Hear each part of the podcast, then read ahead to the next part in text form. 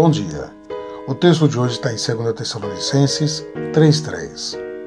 Mas o Senhor é fiel, ele os fortalecerá e os guardará do maligno.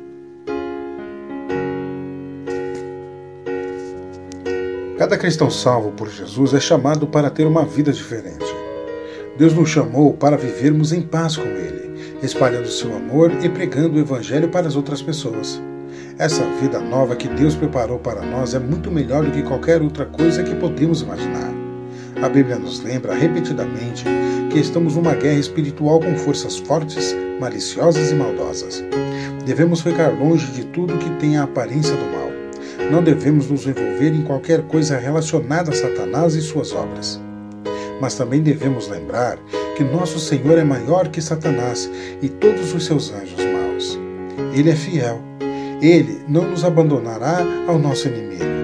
Ele nos fortalecerá e nos protegerá do ataque, se o deixarmos. A sabedoria vem de temer ao Senhor. Quem teme ao Senhor tem respeito por ele e não o quer desagradar. Por isso, o temor do Senhor leva a uma vida correta, de obediência a Deus. Deus te abençoe.